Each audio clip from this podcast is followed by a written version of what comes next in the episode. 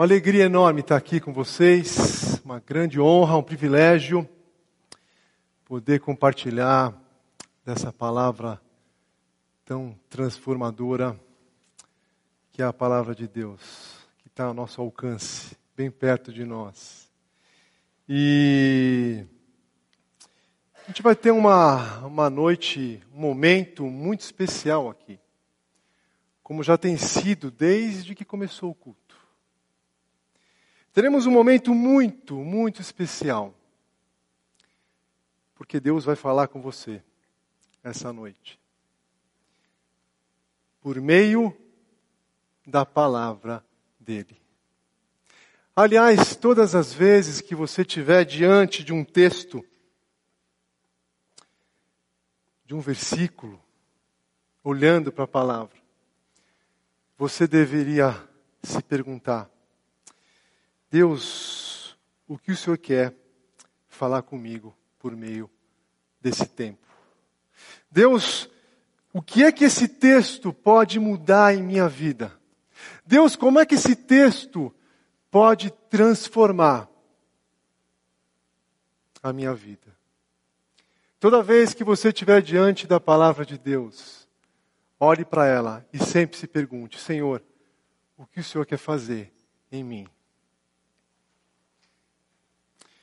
A gente vai falar de um assunto muito difícil. Um assunto extremamente desafiador. Muito. Por isso eu queria fazer um apelo. Um apelo a todos vocês. Confiem. Confiem. Absolutamente na palavra de Deus. Confiem inteiramente nas instruções que a palavra de Deus trará a vocês. Podemos fazer esse combinado? Meu apelo é confiem. Nós trataremos de um assunto bastante desafiador. Por isso, meu apelo é confiem que Deus é bom. E que tudo que Ele pede para nós é para o nosso bem. É para o bem da nossa amada família. Vamos orar? Deus amado, o Senhor é Deus, nós somos teus filhos, teus servos. Deus, mas como é bom saber que o Senhor não poupou nem o seu próprio, o seu único filho em nosso favor. Deus, muito obrigado porque o Senhor tem incomodado todos os dias, por meio do teu Santo Espírito, as famílias aqui presentes, Pai. Deus, nós somos muito limitados. Muitas vezes não confiamos no Senhor. Mas aqui estamos como filhos, clamando, humildes, clamando ao Senhor para que o Senhor fale conosco e que haja da nossa parte um coração inteiramente submisso ao que o Senhor tem a nos dizer, Pai. Nós oramos clamando a tua intervenção, Pai, por, por cada pai presente aqui, mãe, maridos, esposas e filhos. Pelas famílias aqui representadas, sentadas aqui, Pai. Nós oramos em nome de Jesus. Amém. Deixa eu ver se vai entrar aqui o meu primeiro slide. Ah, joia. Esse é o tema ah, da minha mensagem. Onde está a sua família? Onde você está construindo a sua família? A sua família está sendo alicerçada aonde? Em quem? Onde ele está? Esse será o tema do nosso início, Colossenses capítulo 3, versículo 18 a 21. Vamos lá, vamos abrir o texto, ou você pode olhar e acompanhar no seu smartphone, e vamos seguindo Desculpa ser repetitivo. Mas confiem, confiem no que a palavra de Deus tem a, a nos dizer, tá bom? Colossenses 3,18.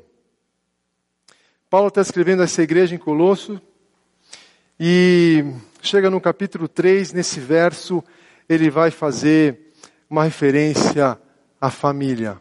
Nós que estamos aqui, família, pai, mãe, maridos, esposas e filhos. E ele tem algo muito especial nos dizer, muito. Vamos lá, Colossenses 3, 18. Esposas, sede submissas ao próprio marido, como convém no Senhor. Esposas, sede submissas ao próprio marido, como convém no Senhor.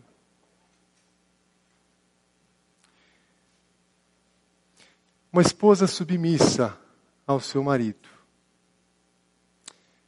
Acima de tudo, é uma, é uma esposa que tem uma disposição voluntária de ser uma grande cooperadora do seu marido. É aquela esposa que respeita o seu marido. É aquela esposa que permite que o marido lidere. Uma esposa submissa ao seu marido é uma esposa, acima de tudo, que confia que Deus está no controle de todas as coisas. É uma esposa que que não quer ficar criando rixa com o seu marido, competindo para ver quem tem a última palavra. Esposas, Deus deu a vocês um ministério maravilhoso que nenhum marido pode fazer. Quem é que ora como mãe aqui? Quem é que ora como mãe? Esposas, Deus entregou a vocês um ministério maravilhoso, de vocês serem aquelas que suportam as, as adversidades que os seus maridos enfrentam. Vocês são aquelas conselheiras, as que põem o joelho no chão pelos seus filhos. Nos meus 12 anos, nos nossos 12 anos de casado, eu e minha esposa Carol, eu posso garantir para vocês que nos meus momentos de fraqueza, que não foram poucos, a minha querida esposa foi uma grande conselheira de Deus para mim. Sabe por quê? Porque ela me conhece. Ela me conhece. Ah, se não fosse ela nesses 12 anos, que muitas vezes lá pelas uma e meia, duas da manhã, está com a sua lanterninha, estudando cada texto bíblico, Esposas, a palavra final não pertence a vocês. A responsabilidade final da condução do lar é do seu marido. Agora, maridos, por favor, tomem as rédeas. Eu não vou nem chamar de responsabilidade. Esse privilégio de conduzir, liderar o lar, é seu marido, é seu, não é da sua esposa. Esposas sejam submissas ao próprio marido. É aquela que é a cooperadora do lar. É aquela que projeta a liderança do marido. Isso é fantástico. É isso que traz vida ao relacionamento. E traz muita, muita vida. 3,19. Maridos, Colossenses 3,19. Maridos, amai vossa esposa e não a tratem com amargura. Maridos, amem suas esposas e não as tratem com amargura. Esse texto quer dizer assim: maridos, Amem suas esposas e não sejam ásperos com elas. Não gritem com elas. Não sejam grossos com elas. Não as tratem mal.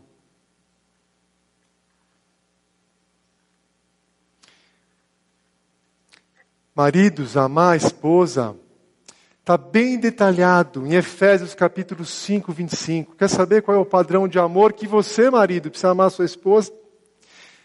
Diz assim, Efésios 5, 25. Maridos, amem suas esposas como Cristo amou a igreja e a si mesmo se entregou por ela. É esse tipo de amor que Deus espera de você, marido. Um amor pronto a entregar a própria vida por sua esposa. Uau! Eu avisei que o assunto era bastante desafiador. Ami, maridos, amem suas, espo, suas esposas, suas queridas esposas, como Cristo amou a igreja. Cristo não esperou ser amado para amar a igreja. Cristo amou incondicionalmente. Negócio difícil que eu estou falando aqui, né? Mas é o padrão de Deus. Amar incondicionalmente a sua querida esposa. E esposas, idem. Efésios 5, 28 diz: Maridos, amem suas esposas como quem cuida do seu próprio corpo, como quem cuida de si mesmo. Maridos, sabe aquela preocupação que você tem em, si, em cuidar bem de você mesmo, da sua saúde? Essa mesma preocupação você tem que ter, primeiro, com a sua querida esposa.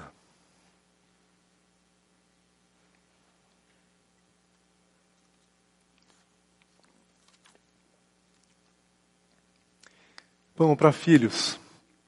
Eu queria gastar muito tempo aqui, aliás, isso aqui é, tem muito detalhe aqui. Eu estou passando resumidamente.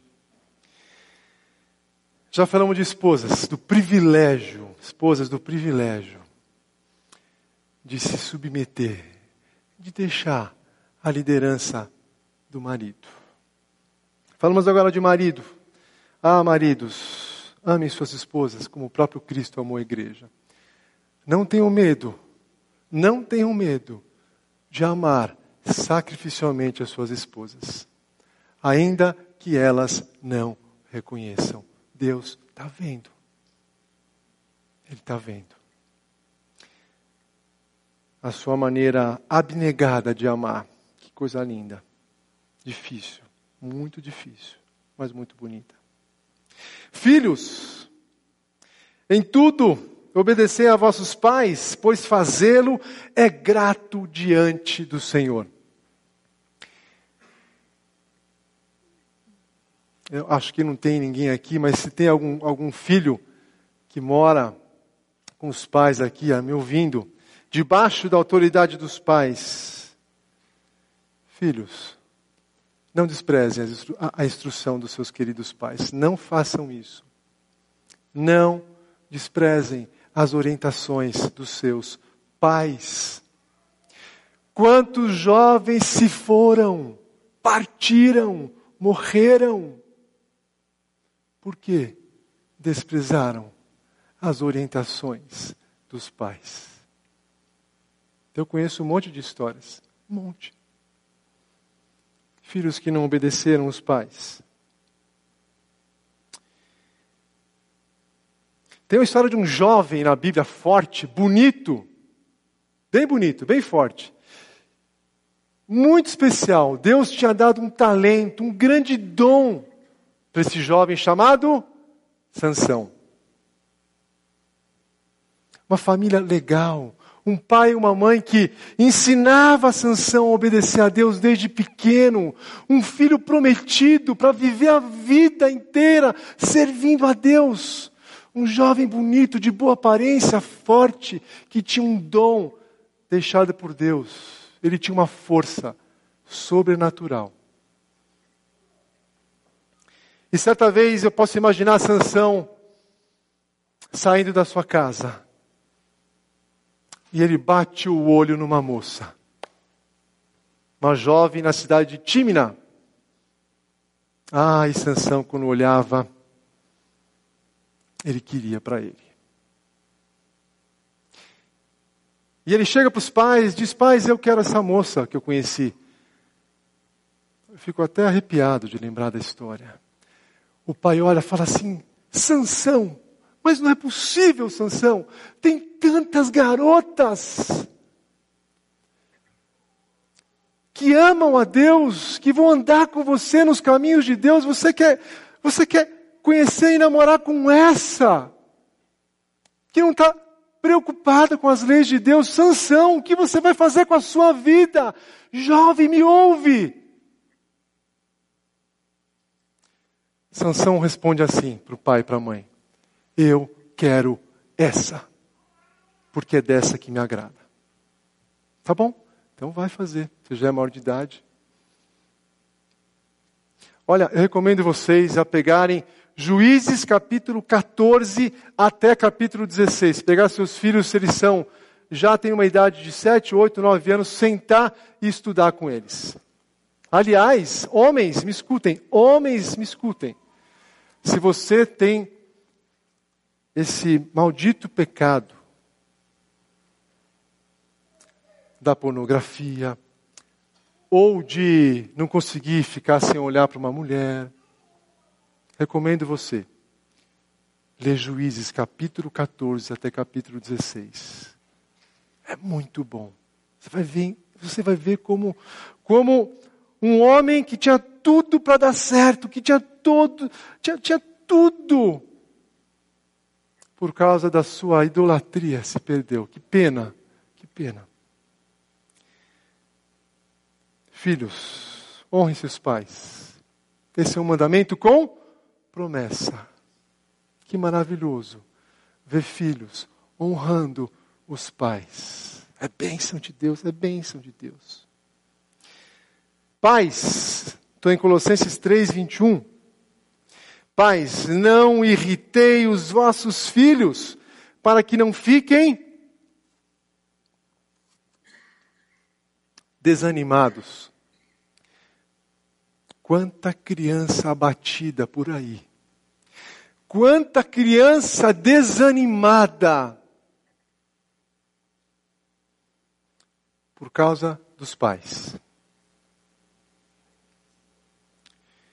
Sabe que existem muitas maneiras de você, pai, você, mãe, desanimar seu filho, deixar seu filho completamente abatido. Preferência de um filho em detrimento do outro.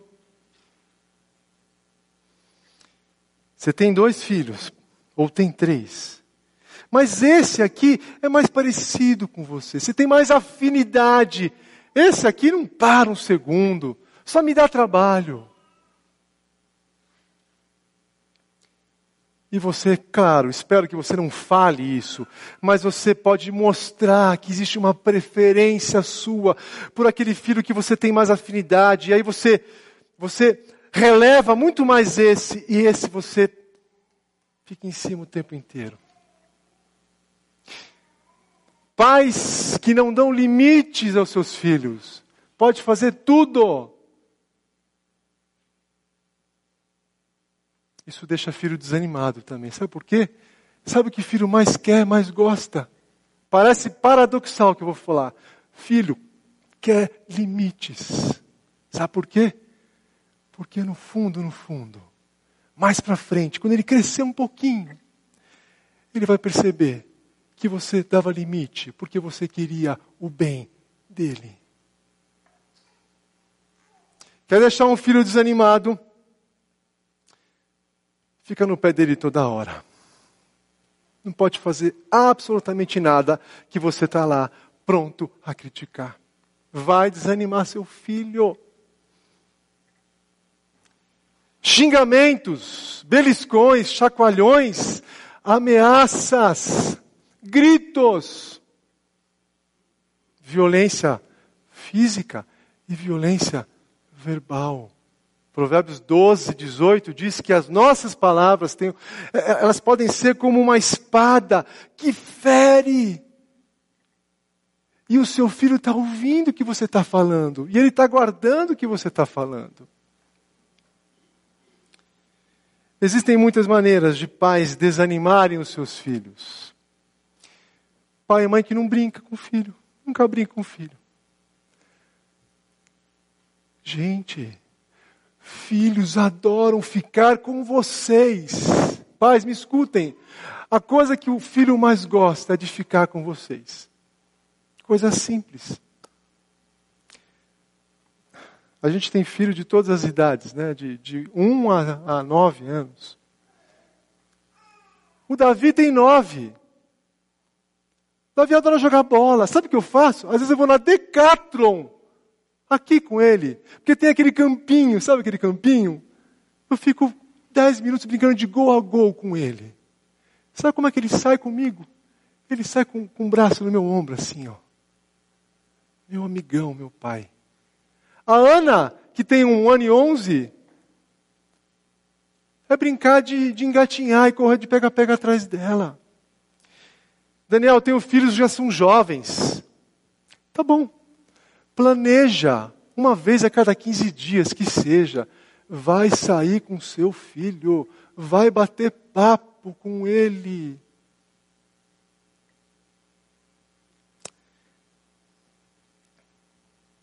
Agora, se tem uma coisa que deixa filho desanimado, é pai e mãe que falam uma coisa, mas, comigo, vive outra. Deixa eu te dar uma recomendação aqui difícil. Os nossos filhos, eles, eles, eles observam os nossos erros, mas eles aprendem muito mais em ver como você conserta os seus erros. Teve uma discussão com a esposa ou com o marido na frente dos filhos. Você se exaltou, gritou com a sua esposa. Não grite, mas vamos, vamos considerar que você gritou com a sua esposa. Teus filhos estão vendo. Estão lá no carro, no banco de trás. Porque tem pai e mãe que acha que no entre o banco de trás e o banco da frente existe um vidro blindado. Não existe. Os filhos estão lá ouvindo e vendo e você ofendeu sua esposa, ou você, esposa, ofendeu seu marido, e os filhos estão ouvindo. Sabe o que vocês têm que fazer? O mais rápido possível. Restaurar essa discussão. Na frente deles. Ah, Daniel, os filhos foram dormir. Tudo bem. Restaura com a sua esposa, com o seu marido, pede perdão e bola para frente, porque a gente é passivo de erro, e no dia seguinte, na mesa, no café da manhã, ou no almoço, ou no jantar, eu não sei que tempo você tem que ter, você fala, filho, filha, o papai e a mamãe se acertaram. Queridos, esse é o modelo bíblico. Olha que maravilha. Você não precisa ficar perdida, mãe. Você não precisa ficar desesperado, pai. Existe um porto seguro, uma referência nesse mundo. É a palavra. Esse é o modelo que dá vida. Esse é o modelo que restaura. Esse é o modelo que transforma uma família. Que deixa o casamento mais gostoso, mais viçoso. Mas tem gente que não quer esse modelo. Tem gente que não acredita nesse modelo.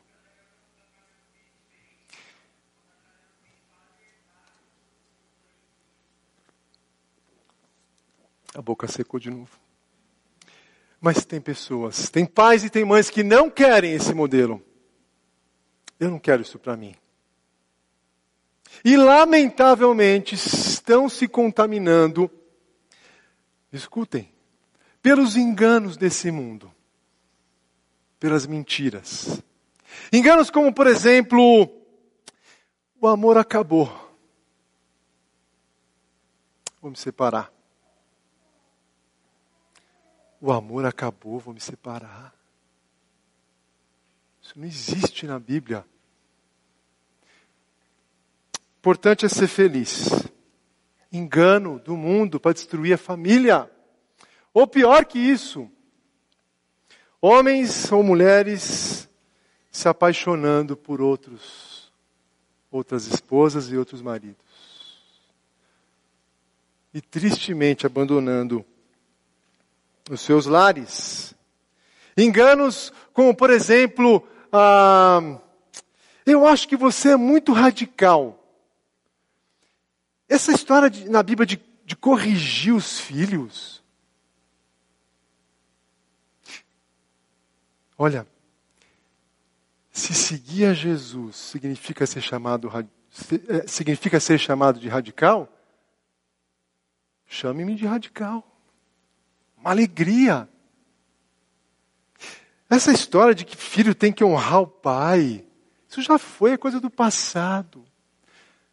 Cuidado com o que você assiste. Cuidado com o que você lê, com o que você ouve. Por trás de um filme, por trás de uma série, por trás de um livro, existe um roteirista, existe um autor que escreveu aquilo. Eu fiquei pensando que 99, se não 100% das cenas de novela, embora a gente não vê, claro, sem dúvida nenhuma, de novelas, de filmes, quando mostram um casal no íntimo, ali no íntimo, vocês estão entendendo, tendo relações. Esse casal, comigo, vai ou são solteiros, ou hã? adultos, ou estão traindo. 99% dos filmes, 99% do que você for assistir. Raramente você vai ver um casal na sua intimidade, ali, como a Bíblia manda. Sabe por quê? Porque esse mundo não é nosso. Agora, eu estou absolutamente certo que existem pessoas aqui, existem famílias aqui, que querem esse modelo. Aliás, se você não acredita nesse modelo, se você não quer seguir esse modelo, se você não gosta dele, se você não aceita, mas agora você foi confrontado e quer mudar, eu tenho uma, uma solução para você. A Bíblia tem, não sou eu. Romanos capítulo 12, versículo 2. Que diz: Não se amoldem ao padrão desse mundo, mas comigo, transformai-vos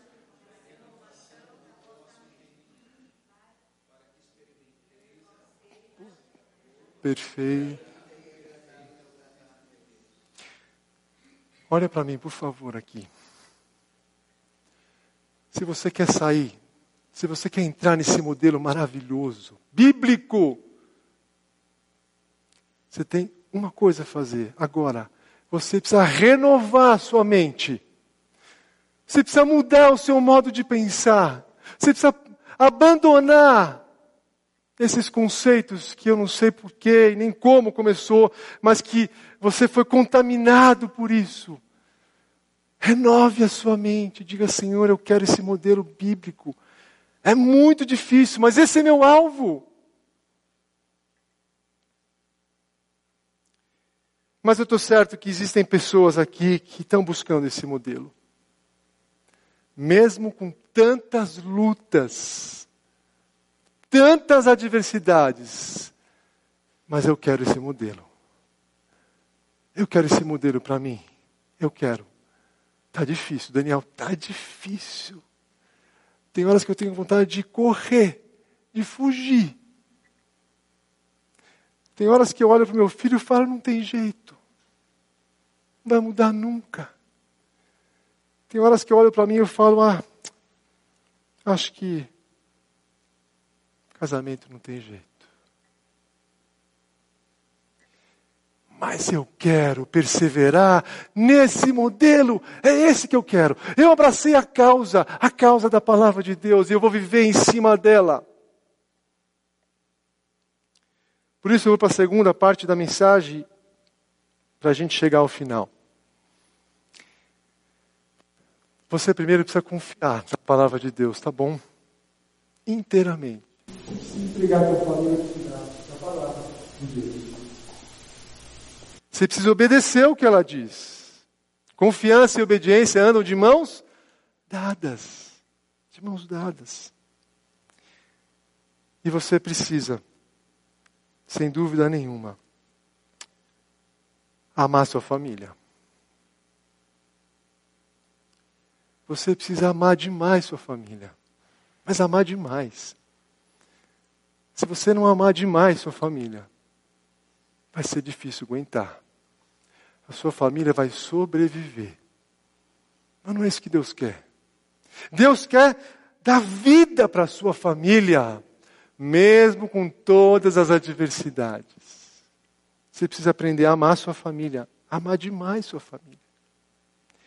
Por isso eu quero compartilhar uma história com vocês brilhante. Ah, mas Jesus era demais, né? Jesus era incrível. Ele contava histórias incríveis. Uma outra dica para pais e filhos. Pega seus filhos, talvez ao longo de um ano, seis meses. Diz, filho, a gente vai estudar as histórias de Jesus desse ano. Todas elas. Mas vamos ver aqui uma história. Lucas capítulo 10, versículo 25. Uma história conhecida. Brilhante essa história, esse encontro. Ah, tem cada encontro de Jesus que é de tirar o fôlego. E esse é incrível. Você precisa aprender a amar a sua família. E a gente vai olhar para esse texto, tá bom? Lucas 10, 25. Eis que certo homem, intérprete da lei, se levantou com o intuito de pôr Jesus à prova e disse-lhe: Mestre, o que farei para herdar a vida eterna? Então Jesus lhe perguntou: O que é que está escrito na lei? Como você interpreta? A isto ele respondeu: Amarás o Senhor teu Deus de todo o teu coração, de toda a tua alma, de todas as suas forças e de todo o entendimento. E amarás o teu próximo como a ti mesmo. Vocês estão aqui na história? Estão na cena? Você tem que olhar para a Bíblia e imaginar aqui a cena. É incrível isso. Olha só. O intérprete da lei, um especialista na lei, ele quer pegar Jesus, ele quer fazer uma pegadinha com Jesus. E aí ele chega, Jesus, o que, que eu faço para herdar a vida eterna? Jesus diz, o que, que você lê na Bíblia? Ele diz, amarás o Senhor teu Deus de todo o teu coração, toda a tua alma, todas as tuas forças e todo o teu entendimento, desculpa, e amarás o teu próximo como a ti mesmo. Agora começa, comigo aqui. Então Jesus lhe disse, Respondeste corretamente, faze isto e viverás. Ele, porém, querendo justificar-se, perguntou a Jesus: Quem é o meu próximo? Sabe por que ele estava querendo se justificar? Ele queria dizer para Jesus: Mas eu já amo o próximo. Eu já amo os judeus, os que estudam comigo, os religiosos, eu já amo. Incrível o que Jesus vai fazer com esse homem. E aí ele pergunta, ele porém, 20, 29, ele porém querendo justificar-se perguntou a Jesus, quem é o meu próximo? Jesus prosseguiu dizendo, certo homem descia de Jerusalém para Jericó e veio a cair em mãos de salteadores, os quais depois de tudo lhe roubarem e lhe causarem muitos ferimentos, retiraram-lhe, deixando-o semi-morto. Casualmente descia um sacerdote por aquele mesmo caminho e, vendo, passou de largo. Semelhantemente, um levita descia por aquele lugar e, vendo, também passou de largo. Essa expressão passou de largo significa passou do lado completamente oposto. O homem estava semi-morto desse lado da calçada, o levita e o sacerdote estavam caminhando na direção dele e pularam para o outro lado. Esse homem estava semi-morto ali no chão. 33. Certo samaritano que seguia o seu caminho, passou-lhe perto e, vendo, compadeceu-se dele. E chegando-se, pensou-lhe os ferimentos, aplicando-lhes óleo e vinho. Colocando-os sobre o seu próprio animal, levou-o para uma hospedaria e tratou dele.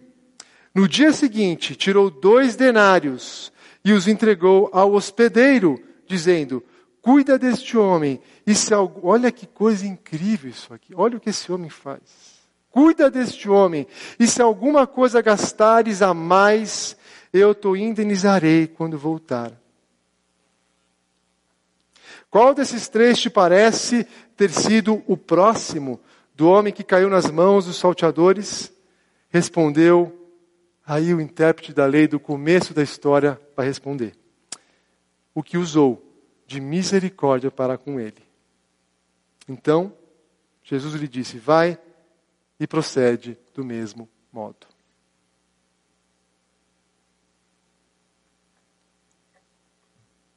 Por isso que você estava olhando aqui na tela. Não vi que tinha aberto a tela, né? Tá bom. Esse texto não fala sobre família especificamente, mas esse texto fala sobre relacionamento. Esse texto fala sobre amar o próximo. Amar implica em ver.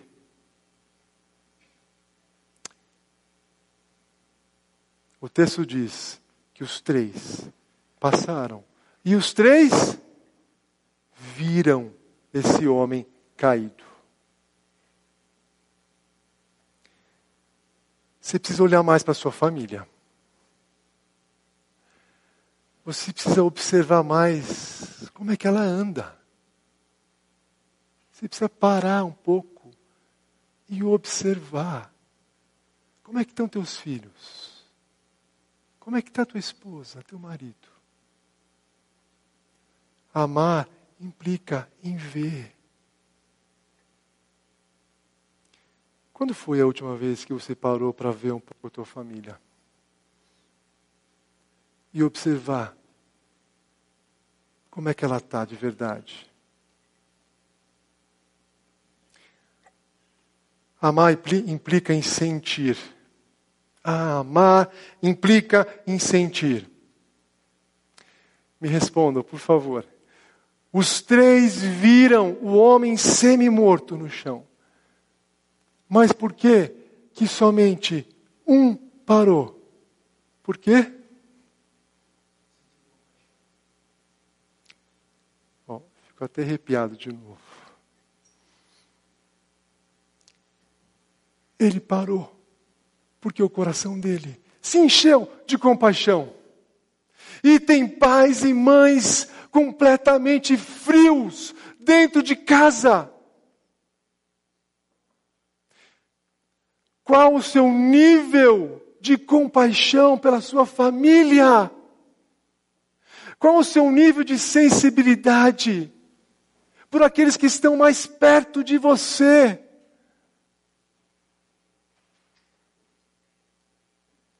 Tudo que uma esposa, um marido e um filho muitas vezes precisa é da sua mão estendida. Eu não sei, eu não sei. Mas eu queria perguntar, porque essa é uma questão entre você e Deus. O que é que, o que é que tira a tua sensibilidade pela tua família? O que que fez você ficar duro, indiferente à sua família? O que que foi? O que está acontecendo?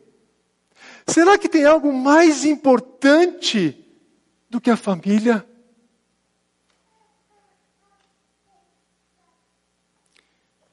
Os três viram, mas um fez questão de ir na direção do homem semi-morto. você só vai parar para dar atenção à sua família de fato se o teu coração estiver cheio de compaixão. Sabe por quê? Quando a gente tem compaixão pelos nossos, pela nossa família, nós temos interesse por estar mais perto da família. Amar implica em ver, amar implica em sentir, estender a mão. Muitas vezes, tudo que um filho precisa é da sua mão estendida para ele. Tá bom? Amar implica mudar. Interessante. Esse samaritano ele estava num caminho, ele estava de Jerusalém indo para Jericó. Ele tinha um plano, ele, ele tinha planejado essa viagem. Mas quem diria que essa viagem, que o rumo dessa viagem ia ser alterado? Se você quer aprender a amar a sua família, de verdade, você precisa aprender que às vezes você tem que mudar os seus caminhos. Precisa mudar a agenda. Precisa mudar as prioridades. Às vezes, quando for possível, precisa parar de fazer um pouco o que está fazendo para dar mais atenção à família. O Davi e a Lorena são nossos filhos mais velhos, um com oito, outro com nove, Davi fazendo quase dez de fevereiro. Às vezes, eu e minha esposa estamos com o nosso caminho indo para a cama, descansar um pouco, ler um pouco a palavra, orar um pouco, enfim, bater papo, ou a gente indo jantar uh, embaixo, a gente mora num sobrado, e aí o Davi vem, ou a Lorena, a gente precisa falar uma, uma coisa séria para vocês. Que bom, filho. Tá bom. Aí sabe o que acontece? A comida esfria, às vezes, eu brinco com a minha esposa que o que a gente mais usa em casa é o micro-ondas. que às vezes você tem que parar para dar atenção aos filhos. E o Davi e a Lorena estão numa idade que você precisa, às vezes, dormir mais tarde um pouquinho. Porque, queridos, os nossos filhos pequenos vão crescer. Aliás, eles estão crescendo. E, às vezes, é preciso mudar o caminho. Mudar a agenda. Você está casado, você não é mais solteiro. Não dá para viver o mesmo estilo de vida de quando você era solteiro. Tem pais que têm filhos e que querem viver o mesmo estilo de vida como se não tivessem filhos. Não é possível isso. Filhos é uma bênção de Deus. Pai está bênção de Deus.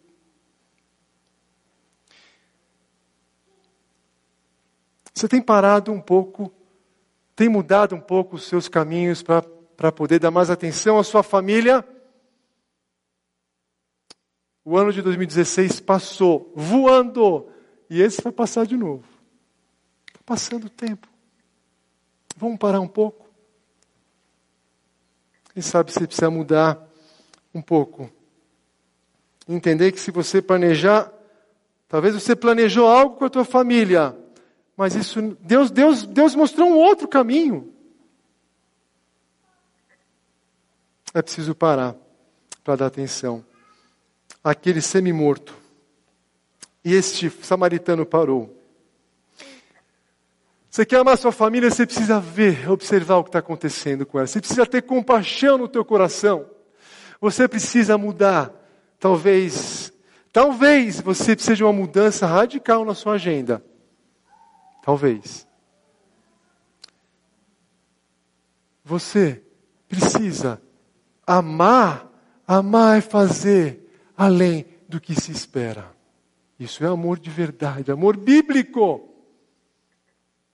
Ai, esse samaritano é incrível. Ele é incrível. Sabe o que ele faz quando ele vê esse homem caído semi-morto? Como disse o Renato, ele se encheu de compaixão. Mas ele não deixou o homem ali semi-morto. A compaixão exige uma atitude. Que coisa, que coisa incrível! O versículo 24, 34 diz que ele trata os ferimentos, aplica óleo, que era calmante, e vinho, que era antisséptico. Ele trata as feridas desse homem semi-morto. Ele coloca este homem sobre o seu próprio animal. Coisa fácil fazer isso?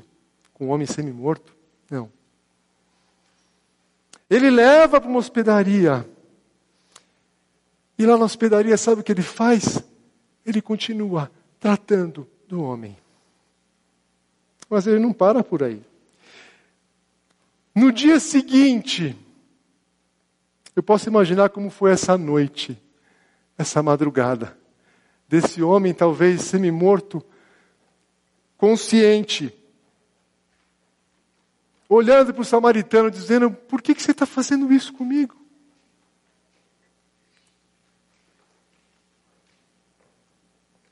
Olha o que ele faz, versículo 35. No dia seguinte, ele tirou dois denários e os entregou ao hospedeiro, dizendo: Cuida deste homem, e se alguma coisa gastares a mais, eu te indenizarei quando voltar. Quer saber do que mais? Um detalhe incrível: dois denários. Era muito mais do que precisava para tratar esse homem nessa hospedaria. Sabe por quê? Porque essa história quer ensinar para você e para mim que amar a sua esposa e o seu marido e os seus filhos implica em você fazer muito além do que se espera. Ande uma milha a mais por tua esposa e por teu marido, por teus filhos. Quando foi? a última vez.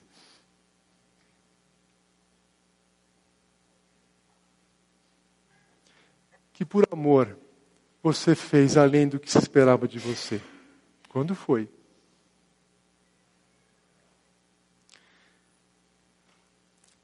Esse homem não só viu o, o semi-morto, o samaritano não só viu como ele ele trata, ele põe no lombo do animal, ele leva para a hospedaria, ele chega para o gerente e fala assim, querido, é o seguinte, eu tenho que trabalhar amanhã. Ele, aliás, ele passa a madrugada com, com, com o homem ali, e no dia seguinte ele fala para o cara da hospedaria, olha, eu vou te deixar esse dinheiro, essa quantia, mas se precisar de mais quando voltar, eu te pago. Cuida bem dele.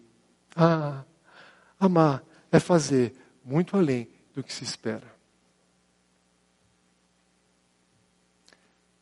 Eu estou terminando aqui, vou passar um pouquinho, estou terminando. Amar é envolver-se, envolver-se intensamente com a família. Você precisa se envolver com a sua família. Este homem só parou para ajudar porque ele decidiu se envolver ali com aquela vida. Amar implica envolvimento intenso.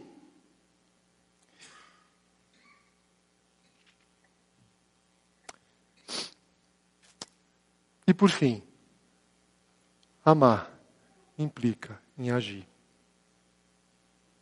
Amar implica em uma ação.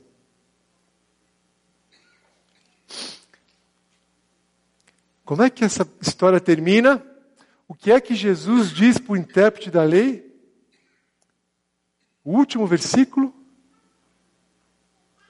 Vai lá e faz a mesma coisa que esse homem fez. Age com misericórdia. Seja compassivo. Ame sua família. Ame sua família.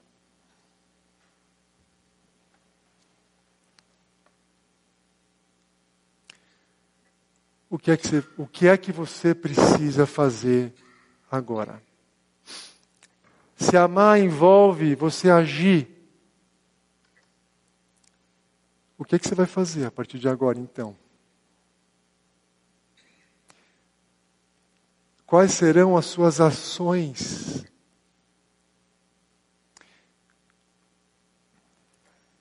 Será que você, como marido, precisa de fato liderar amorosamente e biblicamente o seu lar? Será que essa tem que ser a sua ação? Será que você, esposa, que não deixa o marido liderar, precisa descansar e falar com meu marido? A decisão final é dele. Eu vou orar por ele. Será que pais, vocês não precisam mais ensinar a palavra de Deus aos filhos? Não é pegar um iPad. Não é sentar os filhos no sofá e deixar eles uma hora e dizer assim: agora vocês vão assistir três palavrinhas só. Está aqui, um filminho gospel para vocês. Não. Criar filhos no caminho de Deus é gastar tempo conversando com eles sobre o Evangelho. Talvez você precisa confiar mais na palavra de Deus. Eu não sei. Amar envolve agir. Agora talvez você fale, Daniel, mas eu, eu sou a pessoa que está semi-morta ali. Eu estou destruído, sou eu que estou semi-morto. Como é que você me pede para fazer tudo isso? Eu estou aqui, deitado, não consigo levantar. Sou eu que estou semi-morto. Tá bom. O que eu vou dizer para você é que Jesus disse: você tem uma coisa a fazer, mesmo semi-morto. Ame a Deus de todo o seu coração, de toda a sua alma, de toda a sua força, de todo o seu entendimento. Sabe o que Deus vai fazer? Deus vai enviar um samaritano para você. O nosso Deus é o Deus que talvez já tenha enviado vários samaritanos para levantar você que está do chão. Porque Deus quer ver sua família de pé. Daniel, eu estou caído. Estou caída. Tá bom. Deus vai enviar samaritanos para você. A palavra de Deus, a igreja Beniu, os pastores, os líderes. Conselho de uma amiga fiel, de um amigo fiel. Ou talvez uma noite em que você dormiu e, e percebeu Deus dizendo: Eu estou cuidando de você, levanta. O que eu sei, o que eu tenho absolutamente certeza, é que Deus quer reerguer todas as famílias que estão caídas. E que Deus faz qualquer coisa por amor a isso. Inclusive, enviar um samaritano. Vamos orar para terminar?